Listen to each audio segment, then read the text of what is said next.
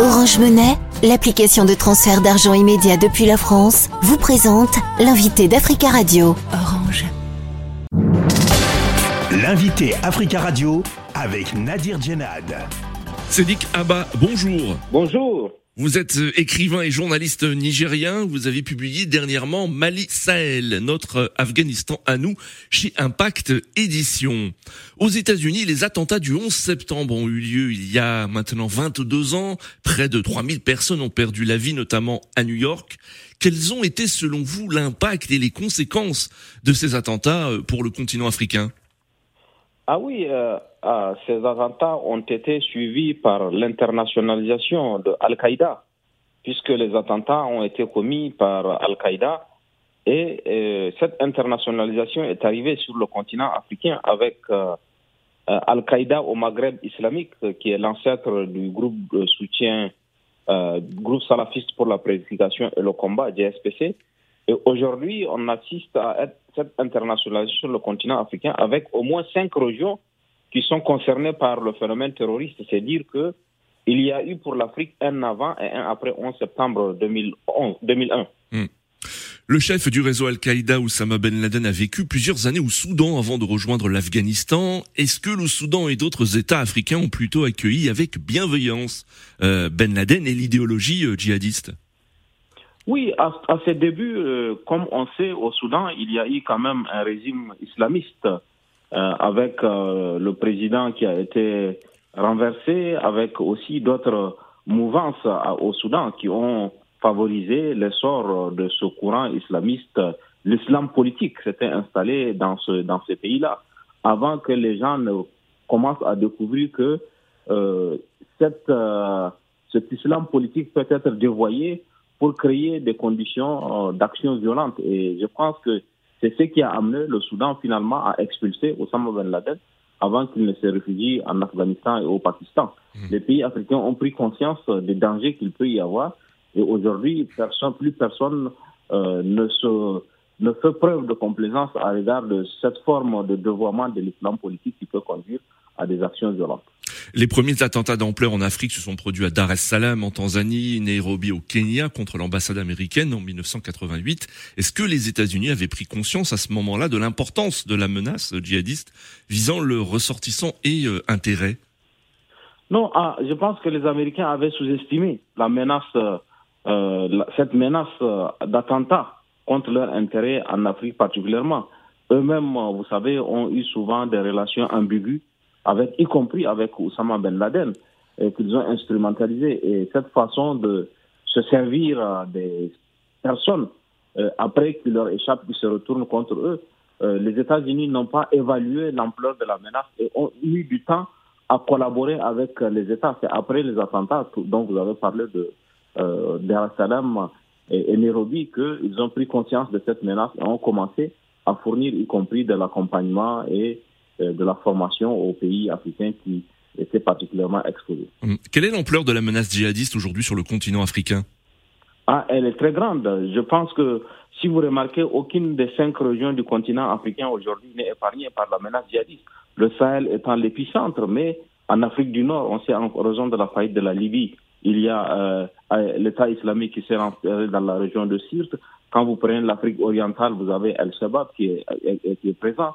Quand vous prenez l'Afrique australe, avec ce qui se passe au Mozambique, dans la région de Cabo Delgado, euh, l'Afrique centrale, avec ce qui se passe d'abord euh, le, euh, le, phénomène Boko Haram en Afrique centrale et maintenant euh, sur la frontière entre l'Ouganda, la RDC. Donc vous voyez, aucune des cinq régions aujourd'hui n'est épargnée. Et malheureusement, la communauté internationale, à mon avis, ne peut pas preuve à la hauteur, envers, avec preuve de solidarité à l'Afrique, envers l'Afrique à la hauteur des, du défi qui se pose à elle aujourd'hui. Est-ce que les coups d'État euh, militaires au Mali, Burkina Faso et euh, plus récemment au Niger ont été, si on peut le dire, bénéfiques pour les groupes armés djihadistes? Ah oui, incontestablement. Parce que d'abord, l'agenda change pour les forces de défense et de sécurité.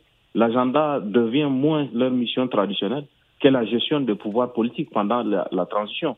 Et, vous, vous avez vu souvent il y a un redéploiement des forces les plus aguerries vers les capitales ou vers euh, des grandes villes pour, pour, protéger ces villes-là, alors que les groupes djihadistes étaient déjà en embuscade. Eux, le fait qu'il y ait de, l'interruption du processus démocratique leur permet de, gagner territorialement, sans compter maintenant toute la coopération internationale.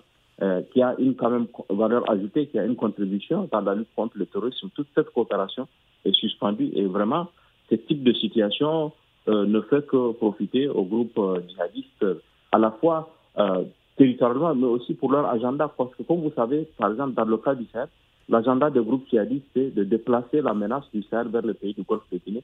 Et cette situation politique, l'instabilité politique qui vient s'ajouter à l'instabilité sécuritaire ne fait que leur intérêt à eux, les groupes djihadistes.